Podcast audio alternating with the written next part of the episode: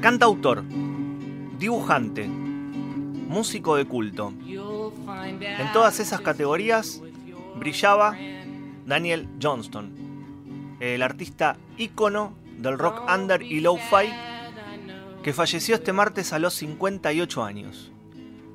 Sus composiciones enredadas en fantasmas propios, entre nostálgicos y enigmáticos, tanto sus fantasmas como sus letras, conservarán su sello y desgarro poético para siempre. Esto es Vamos a Volver, la columna que te cuenta las idas y vueltas de tus artistas favoritos y que hoy le rinde un homenaje especial a uno de los artistas más olvidados de la cultura del folk y del rock y a la vez vueltos a poner en bandeja, por decirlo de alguna manera. Murió esta semana a los 58 años Hoy en Vamos a Volver hablamos de Daniel Johnston.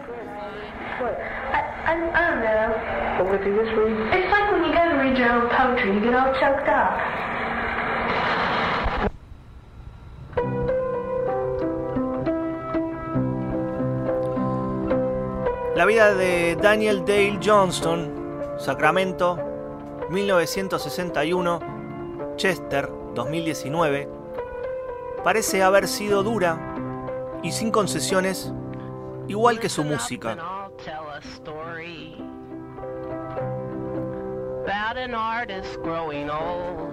Diagnosticado desde muy joven de trastorno bipolar, de esquizofrenia, hizo del arte una manera de aplacar el dolor de la existencia. Empezó en los años 70 grabando sus propios temas en cassette vírgenes en un reproductor Sancho que solo le costó 59 dólares. Dibujaba las tapas de sus cassettes y los repartía a todo aquel que quisiera un ejemplar con una voz que parecía tan desesperada y real como una cascada de piedras para el alma. Este es Daniel Johnston, escuchalo un poquitito, mirá, mirá cómo suena esa voz.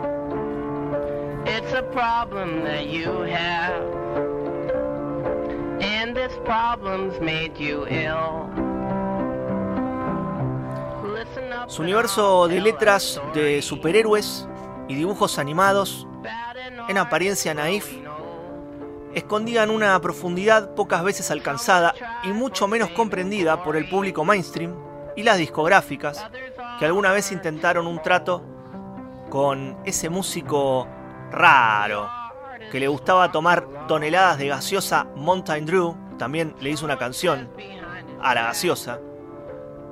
Y en el año 1994, su álbum Fan fue grabado por la prestigiosa Atlantic Records, que canceló su contrato luego de vender la ínfima cantidad de 6.000 ejemplares.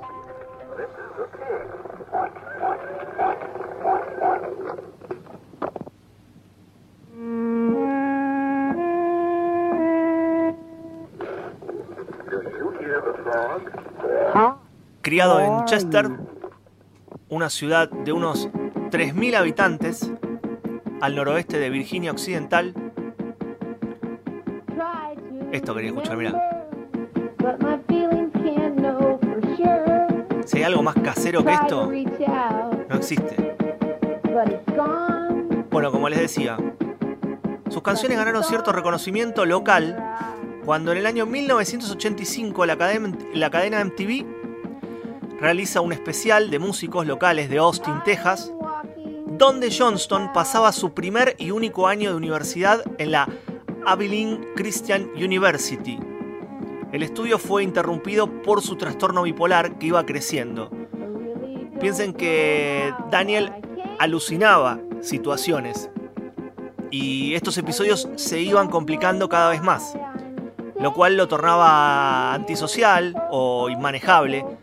Su padre, que había sido piloto en la Segunda Guerra Mundial y que aún vive junto con su madre, son dos personas muy muy mayores, tenía un aeroplano en ese momento y en una ocasión, mientras volaba con Johnston de copiloto, con su hijo, después de un concierto que había dado en, en Austin, casi se matan porque a Daniel le agarró un fuerte episodio en el aire y empezó a pelear con el padre mientras manejaba el aeroplano y tomó las llaves y las tiró al vacío.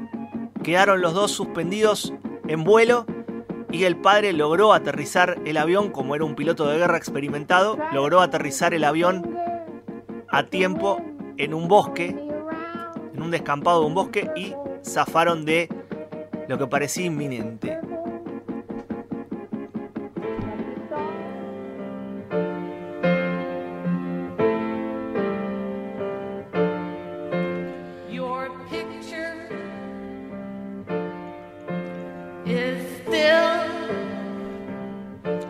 Inspirado inicialmente en los Beatles y Lennon, sus canciones se oscurecen y piden ayuda a Jesucristo, Frankenstein, el Capitán América, Casper el Fantasma, el Diablo y algún amor platónico.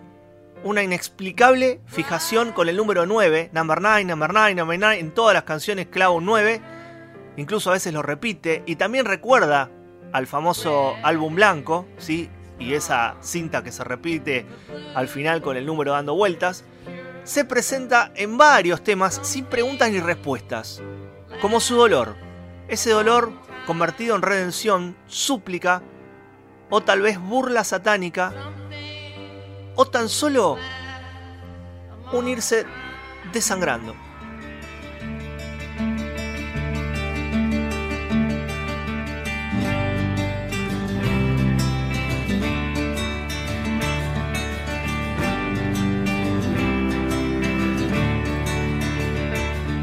Johnson comenzó a ser admirado. Para, no puedo interrumpir esta canción. Subila.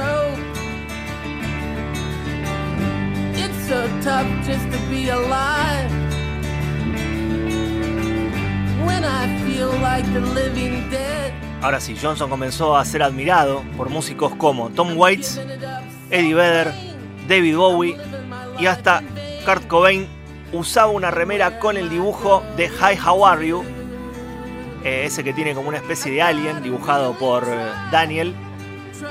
El sexto álbum grabado en cassette del año 1984 que se llamaba así, Hi How Are You. Ayer mismo estaba genial de espíritu. Sus tobillos estaban hinchados, pero se veía y se sentía realmente bien, declaró a la AFP su hermano y manager Dick. Tal vez valga la pena recordarlo con ese espíritu siempre. Soy Mariano Cervini, tu cronista musical amigo, y esto fue Vamos a Volver, la columna que te cuenta las idas y vueltas de tus artistas favoritos.